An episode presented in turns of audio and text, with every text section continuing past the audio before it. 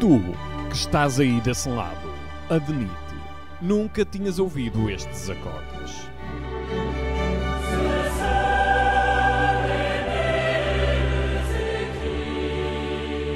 Eu apresento. O hino oficial da Liga dos Campeões, a competição mais mediática de clubes no futebol.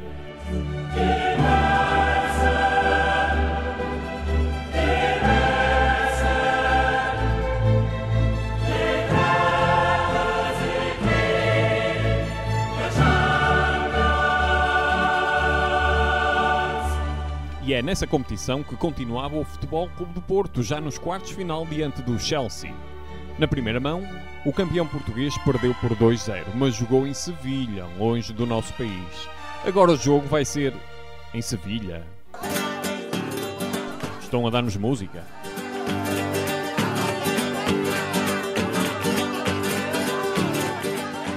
Portugueses recebem ingleses. Jogo realizado em Espanha. Ingleses recebem portugueses. Jogo realizado em Espanha.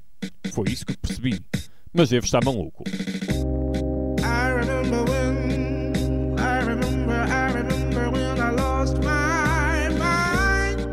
E durante o jogo confirmei que estou mesmo maluco. Maluco e pouco informado. Nem sabia que o treinador do Futebol Clube do Porto estava suspenso pela UEFA. Só isso explica a localização de Juan Lopetegui nas bancadas. Mas o próprio Lopetegui também não, não deve estar bom da cabeça. É que, no dia seguinte à partida, li que o espanhol foi até ao estádio para ver o Corona de perto, para na próxima época ter o Corona por perto.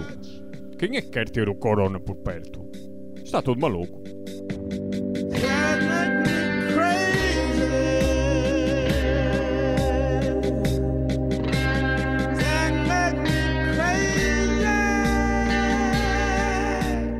Falar em Corona, tu é que podias ter direcionado melhor a bola naquele momento em que deixaste o defesa fora da jogada, já dentro da área. É que espaços como aquele dificilmente se repetem até ao final da partida. Olha que no primeiro jogo, no em Sevilha, os ingleses viram que tinham espaço e marcaram duas vezes. Tu envias a bola para as nuvens Como é que fazes isso? Diz-me outra vez. e foi complicado ver os guarda-redes a mexerem-se durante a primeira parte. O Futebol Clube do Porto precisava de marcar, era a única equipa que precisava de marcar. Mas é preciso dar trabalho ao guarda-redes. Deixa ver as estatísticas ao intervalo. Zero defesas. Nenhum guarda-redes teve de se aplicar a sério durante 45 minutos. Assim se vê o trabalho que o Mendy teve. Ou não teve. Ter ou não ter. Eis a questão. Ter e não ter, abraçar o ar, sorrir. Ter e não ter. Eis a questão. Ter a vontade e o empenho de querer marcar contra o Chelsea e não ter a capacidade de sequer assustar o guarda-redes adversário. Convenhamos, meu amigo, a baliza esteve tão longe até ao intervalo. Meu amigo está longe e a distância é tão grande.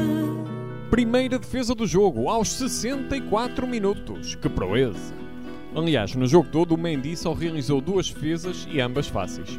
O Marchesin aplicou-se a sério num contra-ataque rápido do Pulisic. E esta parecia ser a única grande oportunidade de golo neste duelo. Até que, já nos descontos, apareceu aquilo. Eu nem sei como classificar aquele movimento do Taremi.